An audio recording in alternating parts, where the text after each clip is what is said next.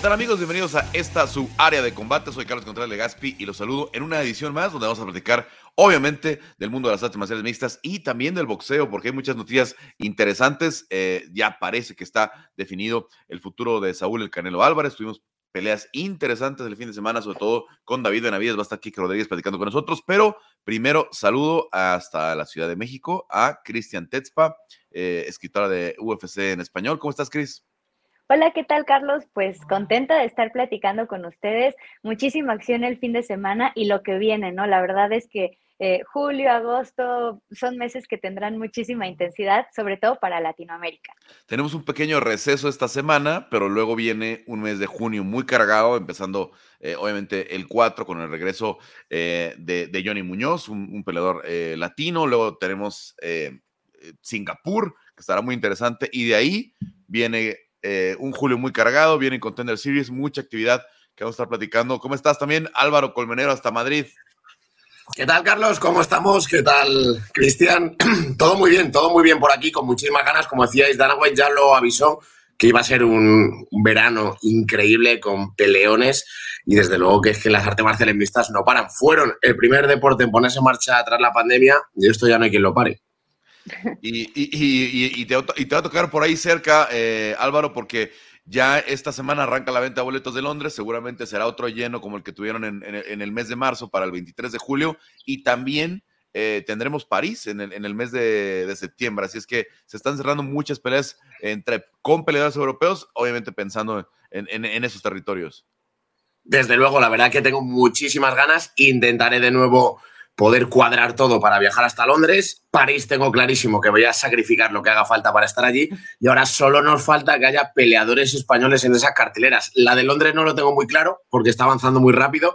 Pero para París, incluso Juan Espino ha deslizado hace poco que tendría ganas de volver. Y con Joel Álvarez, hablé precisamente hace muy poquito tiempo, dijo, pues mira, no lo había pensado, había pensado para octubre, pero la verdad que es una fecha muy atractiva y sobre todo un escenario pues, donde se debuta y que, que es muy atractivo, Francia.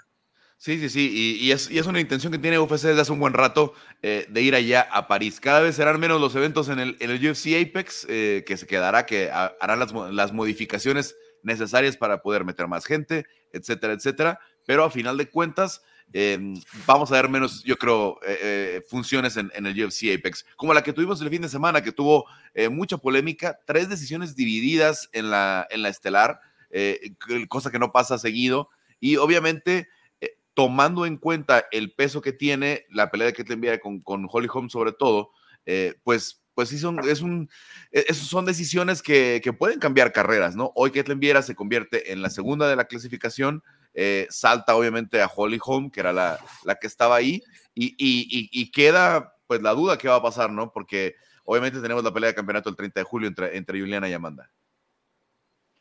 Sí, está muy complicado, ¿no? El panorama de esas 135 libras, lo platicábamos la semana pasada. ¿Qué era lo que iba a suceder si ganaba Ketlen Vieira? ¿En qué lugar quedaba Irene Aldana, que también eh, pues está levantando la mano eh, dentro del ranking de las 135 libras? Si ganaba Holly, ¿qué era lo que iba a suceder? Si iba a tener otra oportunidad, porque también venía con una racha ganadora. Sin embargo, la victoria de Ketlen Vieira creo que mueve mucho las piezas porque además ella lo dijo, a mí no me interesa una revancha con, con Irene, con la que ya perdió, porque pues yo ya vencí a Holly Holm, que Holly pues venció a Irene, entonces ahí se hace ya un triángulo medio extraño. Habrá que esperar lo que, eh, lo que suceda, ¿no? En, en la revancha entre Juliana y Amanda, porque también si gana Amanda, esperamos que tenga esa larga pausa que ella suele hacer, pero si gana Juliana, eh, ¿qué haces? O sea, porque tienes a Ketlen, tienes a Irene, ellas ya se enfrentaron, haces otra pelea eh, de contendientes entre ellas, o de plano eh, lanzas a Ketlen, ¿no? Que es la que te ha, tenido más actividad, eh, la que ya pidió la oportunidad por el cinturón. Entonces, creo que esto está un poco complicado, no sé ustedes cómo vean, yo veo el panorama para Irene un poco duro en esas 135 libras, sobre todo para agarrar pelea rival. es que no, tiene rivales Irene Aldana en este momento porque las del ranking de arriba o ya peleó con todas o pasó como con Jermaine Brandami que en tres ocasiones se cayó esa pelea. Y ya que mencionabas las posibilidades, se te olvidó Valentina Shevchenko, que está hablando eh, cada vez más, Álvaro, de, esa posibilidad de ir a 135 otra vez. Yo no quería ser malvado, Carlos, pero conociendo a la UFC y como a veces se le va la pinza, como se dice vulgarmente, quizá les hagan un cinturón interino. ¿Quién sabe? Saquen un cinturón interino de la manga. No creo, sinceramente no creo. Tendría mucho más sentido que diese un paso al frente Valentina Sechenko para darle un poquito de marcha al, al asunto y sea a por el peso gallo, a por el cinturón. Realmente creo que Valentina Sechenko va a hacer lo que ella quiera en el sentido de que en los 61 con 2 kilos también puede dar perfectamente batalla y puede ser campeona. Yo creo que, vamos, que lo tiene súper demostrado por todo lo completa que es, toda la calidad, el nivel. Así que está por ver que de ese paso o no. Yo, sinceramente, creo que después de esa gran victoria de que le ir a frente a Holly se merece una oportunidad, aunque tenga que esperar, bueno, pues que espere, pero lleva mucho tiempo detrás del cinturón, ha logrado una grandísima victoria. Siempre que hay una decisión dividida, surgen las voces que llegan a acusar de robo, de, bueno, cuanto menos es controvertido, pero robo no puede ser cuando es una decisión tan cerrada. Creo sinceramente que ganó los tres rounds del medio, con lo cual es una victoria sólida y que debería de esperar su oportunidad. Si es verdad que Amanda Nunes recupera el cinturón y va a estar con un parón y una actividad tan larga, pues habrá que ver esa figura, ese movimiento de Valentina Sechenko. Podría ser una pelea muy interesante, un Kerle Vieira contra Valentina Sechenko. Tengo ciertas dudas de lo que vaya a pasar con el futuro de, Amanda, gane o pierda, no sé, no sé qué tanto tiempo le queda. Y ya que hablas del cinturón interino, aquí nunca se hizo, ¿eh? En esta división fue la excepción porque dos años pasó eh, Amanda sin defender y, no hubo un cinturón interino ni nada por el estilo. Y por eso creo que estamos en esta, en esta situación, ¿no? Con, con tan pocas opciones. Eh, vamos a la otra pelea que también fue mucha polémica. El argentino Santiago Poncinibio en contra de Michelle Pereira, que fue la coestelar, una, la pelea de la noche. Esa sabíamos que iba a ser la pelea de la noche, pasara lo que pasara, por el choque de estilos. Pero a final de cuentas, yo creo que Santiago encontró la distancia un poco tarde, por ahí de la mitad del segundo round con su mano izquierda, que fue con la que empezó a hacer mucho daño. Y desde mi, desde mi perspectiva, yo vi a Santiago ganar el round 2 y 3, pero veo también muchas opiniones que vieron ganar a Michelle el 1 y el 2. Lo que no veo por ahí en ningún lado es ese juez que vio 30-27 en favor de Michelle Pereira. Yo volví a ver la pelea y el, primer round se me hace eh, bastante complicado como de, calificar, de ver, pero en el segundo episodio yo también, yo soy de las que vio ganar a Michelle Pereira y en el tercer episodio creo que la demostración de Santiago eh, fue brutal porque también llevó muchísimo eh, a la reja a Michelle Pereira, lo lastimó con las patadas, pero finalmente creo que es lo que sucede, ¿no? Con unas decisiones tan cerradas como lo mencionaba Álvaro, siempre hay esta, esta controversia y bueno, eh, finalmente Santiago pues se lleva una derrota dolorosa porque no puede regresar a la victoria. Eh, Michelle Pereira da ese gran salto en las 170 libras y habrá que esperar, ¿no? A ver qué es lo que sucede eh, con Santiago, a qué rival le pueden dar, este, si es alguien del top, pues para que siga eh, con este camino dentro de la división welter. A mí me parece que eh, ver a Santiago siempre es ver un gran espectáculo. Creo que fueron tres eh, rounds muy interesantes, muy emocionantes. Se llevan el bono a pelea de la noche. No creo que esté en peligro el argentino, pero sí creo que también ya está muy necesitado de regresar a esa victoria y creo que también lo ha demostrado, ¿no? Con sus reacciones en redes sociales. Y, es que la verdad es que Santiago ha estado tomando peleas con rivales no rankeados eh, o rivales que lo han usado literalmente para meterse al ranking, ¿no? En, las últimas eh, peleas. Es que creo que para la siguiente sí tiene que tomar eh, la decisión muy puntual, tiene que revisar mucho el rival, porque obviamente está en una racha de 1-3 desde que, desde que regresó, Álvaro. Ay, Carlos, lo que es la UFC, cuando le entrevisté a Santiago, ahora no recuerdo, hace unos meses, era antes de ese combate frente a Geoff Neal, y me contaba que después del parón y de su victoria frente a Michael Baeza, más allá de los rankings, como hemos hablado en alguna ocasión, al final UFC establece las peleas que quiere, si tenía una buena victoria frente a Geoff Neal, seguramente le dieran oportunidades de algún top 5. Me había comentado que es lo que le había trasladado la UFC. Pierde contra Geoff Neal, muy ajustado, llega Michel Peira fuera del ranking, pierdes contra él y te sacan directamente del ranking. De estar, de estar pensando en enfrentarte a la parte más alta, acercarte al cinturón, a de repente difuminarte de los rankings. Es una auténtica pena. Yo soy de los que, como tú, Carlos, vio ganador en el segundo y tercer asalto a Santiago Poncinibio. Él me ha trasladado que lo considera directamente que le han robado, que, que era claramente para él. Pero es verdad que visualmente, más allá de técnicamente o que te pares muy bien a ver la pelea, visualmente Michel Pereira impuso mucho ritmo. El primer asalto es claramente, creo, para él. Y en el segundo asalto le costó encender la mecha a Santiago Poncinibio y le costó muy caro. Porque visualmente los golpes, las combinaciones de Michel Pereira parecieron hacer más daño. Pero es cierto que en ese segundo asalto llega Santiago Poncinibio, ejecuta el derribo, tiene un buen posicionamiento, tiene buenas combinaciones de manos, con lo cual, aunque es muy cerrada, creo que se la deberían de haber dado a él. Lo cierto es que, como decía Cristian, se le pone ahora un camino comprometido. Ya tienes varias derrotas al hilo, estás fuera del ranking y lo cierto es que la UFC sabe que siempre le ha dado un paso adelante y ha aceptado cualquier tipo de pelea, pero ahora mismo tienes que volver a ponerte a la cola y empezar un camino largo. Y ya tiene 35 36 años, está en buena forma, pero se le pone cuesta arriba. Tiene que trabajar mucho de nuevo para volver a engancharse a esos grandes nombres.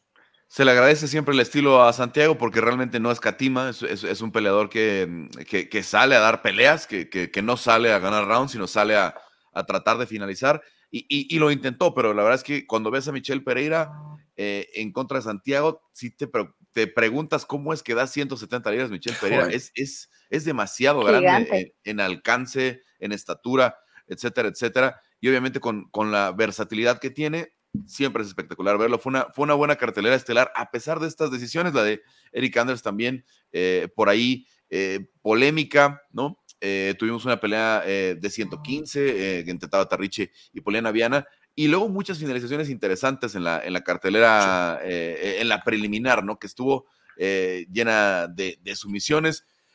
Por ahí yo rescato lo, más importante, ver de nuevo a Chase Hooper ganar, porque cómo lo han criticado a Chase Hooper, ¿no? cómo le han caído encima las voces, después de que el UFC lo trató de llevar muy rápido y luego dijeron, a ver, hay que tener una pausa con Chase, ¿no? Es un gran prospecto, sigue teniendo 22 años apenas, eh, pero, pero creo que fue una victoria muy sólida la que tuvo.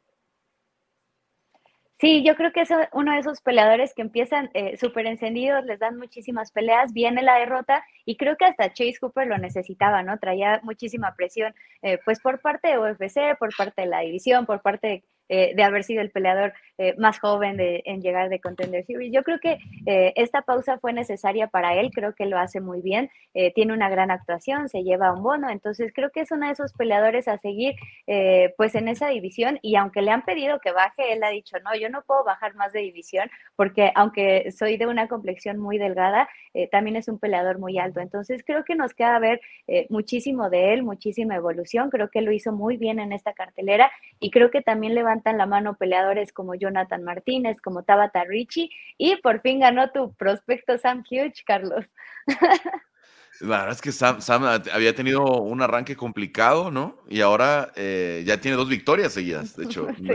Ya, no es nada más una, gana por, por finalización en esas 115 libras que, que de pronto este, eh, les falta algo de, eh, no sé, profundidad dentro del ranking. yo, yo sigo extrañado de que Lupita Godínez no está en el top 15, ¿no? Y sí está, por ejemplo, eh, Luana Piñeiro, y, es un ranking un poco difícil de, entender, Álvaro. Pero del, resto de la, de la cartelera, ¿qué, destacas tú? Bueno, pues Carlos, es que fue súper entretenida y muy divertida, ¿eh? Para ser una cartelera sin grandes nombres, esto ocurre en muchas ocasiones. Pues me gustó mucho eh, la actuación de Uros Medic, me gustó también mucho Joseph Holmes con esa actuación frente a Alen Amidovsky. Chase Hooper, por supuesto. Me parece que, como decíais, al final se le ha puesto mucha presión encima, pero es que tiene 22 años. Y es verdad que ganó en el Contender Series, no entró directamente, tuvo esa paciencia de volver a ganar y, reengancharse, pero es que rápidamente le habían metido muchos, no grandísimos nombres, pero sí nombres consolidados. Claro, en cuanto un chaval que viene tanto en ascenso pierde, ya todas las voces críticas, todos los haters se le echan encima. No, para nada. Tiene un nivel espectacular. Y sobre todo, Carlos, me quedo con ese codazo de Njokwani. Espectacular. Cómo consigue prácticamente dormir y sacar desde la corta distancia ese, ese codo. Cartelera muy entretenida y muy divertida. Njokwani, que desde, desde, que desde Contender nos ha dejado claro que es un tipo espectacular y, consigue ya esa segunda victoria dentro del UFC. Nada más, eh, antes de, dejarlos, eh, eh, se se cierra en estos últimos días una, una pelea de 125 libras que nos parecía la pelea que era hacer después de la victoria de ambas. ¿no? Alexa Grasso en contra de Viviana Araujo. Em, están enfrentando el mes de agosto, si todo sale bien, porque ya están eh, pactadas para, para, pelear en el mes de enero. Eh, de ahí tiene que salir la siguiente contendiente de Valentina Shevchenko o si Tayla Santos da la sorpresa en Singapur. Eh, yo creo que sí, es una pelea de eliminatoria, creo que es una gran oportunidad para ambas, tanto para Alexa como para Viviani. Creo que incluso este combate llega en mejor momento que si se hubiera realizado en enero, porque las dos eh, ya tienen otra, otra victoria, tienen otra pelea de experiencia. Creo que eh, va a ser un combate muy entretenido. El striking de Alexa hemos platicado, pues es su máxima fortaleza, pero en el piso también ha mejorado mucho. Y Araujo que mostró la semana pasada, la semana antepasada, que también es una peleadora que tiene muchos recursos, que a pesar eh, de que la conecten, tiene mucha y que sabe levantarse, ¿no? Entonces creo que va a ser una pelea muy interesante que va a poner las 125 libras eh, muy emocionantes para Latinoamérica y bueno, ya de cara también a esa oportunidad, ¿no? De las 125 libras. Creo que también se llegaría a meter en la conversación Manon Fiorot en caso de que ya tenga eh, una pelea pronto, pero creo que por ahí van a estar las claves para la próxima retadora. Todo está pintando que Manon eh, Fioro pelearía en, París, ¿no? obviamente, que Chukegan parece ser la, la, la rival. Em, Álvaro, pero ¿cómo ves tú estas dos victorias que tuvieron tanto Vivi con, con eh, Andrea Lee y, Alexa, que da este salto importantísimo, primero de su, primera finalización dentro del UFC, porque no había logrado finalizar Alexa, y además eh, de forma de sumisión en contra de, de, Joan Wood? Pues Carlos, a mí me gusta muchísimo, sobre todo que se esté revitalizando de esta manera el segundo, el segundo cajón, el segundo escalón del podio porque estábamos viendo con muchísima superioridad a las campeonas. Es verdad que siguen siendo bastante sólidas, pues Amanda Nunes cayó, pero es una campeona sólida tuvo un tropiezo, obviamente, pero veremos ahora en esta revancha. Valentina Sechenko, que parece que no tiene rival, pero surgen de segunda fila, que realmente es muy arriba, ¿no? Segundo, segundo escalón del podio, pues Alexa Grasso en este caso y Viviana Araujo. A mí me gustan mucho ambas peleadoras. Me parece que, como viene a punto eh, Cristian, Alexa Grasso es una striker muy bonita de ver, pero tiene unas habilidades en el suelo abismales. A mí me encantó ver cómo sometía a Joanna Cardelwood y además también sabe llevar perfectamente las peleas a la decisión. Y Viviana Araujo, con esa victoria frente a Andrea Ali, viene a dar el golpe definitivo en la mesa, decir, aquí estoy yo, yo también quiero el cinturón. A priori es una pelea igualada. Creo que tiene, digamos, más aguante eh, pero veo a Alexa Grasso más completa y con más capacidades, más habilidades para poder imponerse y, acercarse por fin al, título. Pues será una pelea interesante, sin duda, en, el mes de agosto, eh, esta de, las 125 libras. Y obviamente, obviamente, em, se va a hablar mucho de, lo que suceda eh, después de Singapur, ¿no? Veremos qué pasa con Valentina Shevchenko. Si es otra vez dominante con Tayla Santos, eh, si además en el mes de julio gana Amanda Nunes o, gana Yolena Peña, todo, tendremos que, que esperar ¿Qué sucede? De, entrada se vienen peleas interesantes y de entrada tendremos mucho de qué eh, platicar. Cristian Álvaro, pues muchas gracias. Gracias a ti, Carlos. Muchas gracias, Carlos. Un placer. Hasta la próxima. Bueno, el UFC regresa hasta el 4 de junio. Este fin de semana no tenemos eh, combates relevantes o alguna promoción grande. Y también ya está con nosotros eh, Quique Rodríguez. Quique, ¿cómo estás? Este, platicábamos de David Benavides la semana pasada y, bueno, salió a convencer, ¿no? Creo, creo, que, creo que no dejó ninguna duda eh, en contra del Emir, en, una pelea que lo pone eh, como campeón interino y, que lo pone, creo ya, en, esta posición más franca de poder decir qué quiere él, ¿no? ¿Qué, rival le gustaría? Carlos, ¿cómo estás? También saludos a Cristian y Álvaro. Eh, sí, la verdad es que, pues, David Benavides como dice, pues, pues ese, ese dicho de los viejos managers del boxeo, si te ponen un peleador fácil, pues hay que verlo, hay que hacerlo ver de esa manera. Y Benavides, pues me parece que, cumplió con su trabajo, cumplió bien, lució, convenció, le gustó a la gente y, pues aprovechó que quizás el estilo de, David Lemieux pues se le acomodaba. Eh, creo que eh, David Benavides efectivamente como campeón interino queda en una posición de, de poder escoger qué hacer aunque quién sabe qué tanto él realmente puede escoger, Carlos, porque sabemos que el título de la 168 está como muy protegido, está muy, este, muy, muy cuidado por todo mundo. Eh, y, realmente el camino que tendrá que buscar él como campeón interino tendrá que ser uno distinto al del Canelo Álvarez. Yo pienso que por ahí esa pelea se podría dar en septiembre del 2023. Pero bueno, me parece que, en el caso de, David Benavides, pues eh, la, parte administrativa del boxeo le está jugando un poquito chueco. Y hablas de 2023 porque en la semana Saúl Álvarez eh, estuvo en su, torneo de golf, dio por ahí una declaración como que muy, ya muy claro de lo que él quiere para su futuro o lo que piensa que va a pasar por los contratos que ya estaban eh, apalabrados, incluso antes de la pelea con, con Bivol, que sería septiembre con Triple G y pensar en la revancha contra el ruso en el mes de mayo. Pero obviamente primero tiene que ganar a Triple G y retener esos, eh, esos cinturones de las 168 libras porque yo creo que el reto sería muy diferente si no le gana a Gennady Golovkin.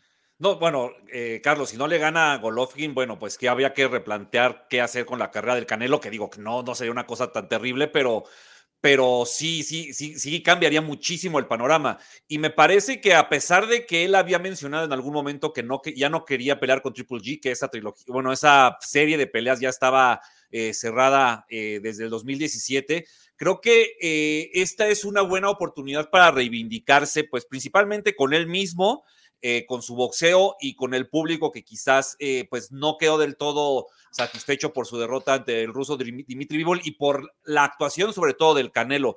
Creo que eh, Gennady si bien pues evidentemente es un boxeador pues importantísimo en la historia de este deporte, al menos de los últimos 10 años.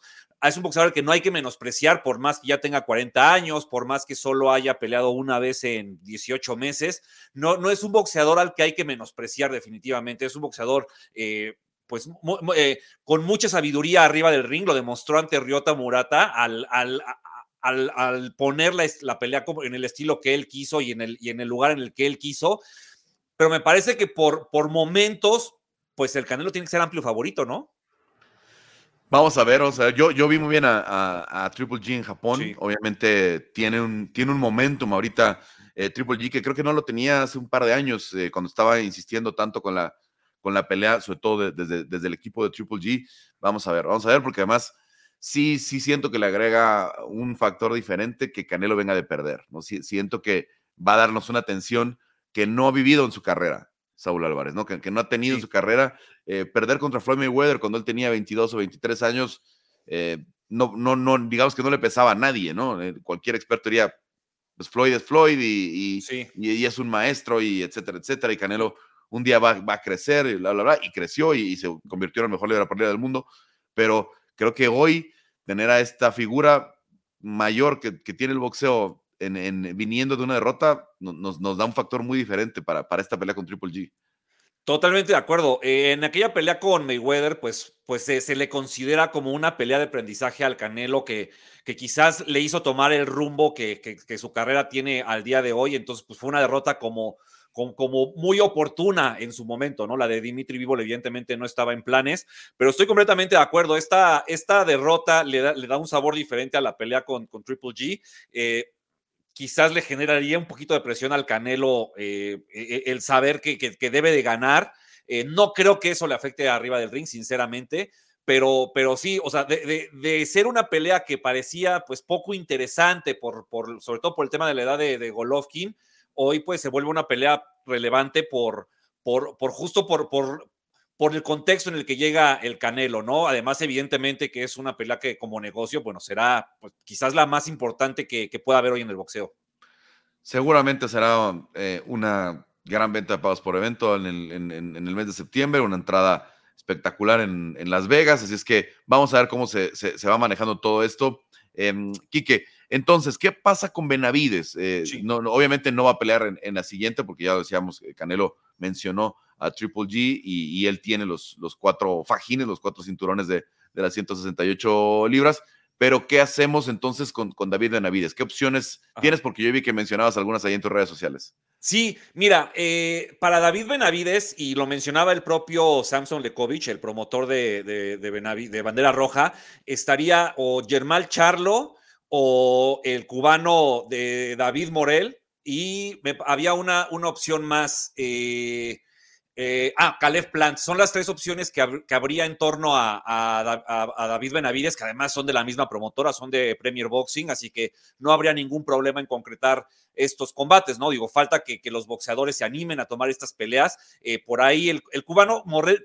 es, es un peleador que tiene seis combates como profesional apenas. Me parece que todavía es, por más talento que tenga y por más experiencia amateur que tenga, me parece que para el profesionalismo todavía el camino eh, está en proceso de construcción y no sé si, si una pelea con Benavides hoy sería la mejor para el cubano y para el bandera roja, porque si gana, pues hay elementos para un poco menospreciar ese triunfo. Creo que Caleb Plant y, y Germán Charlo son dos opciones eh, buenísimas y que eh, pues le podrían dar a, David Benavides pues quizás esa, esa pelea que, luego se le reclama, ¿no? Que, que, no ha tenido todavía en su carrera.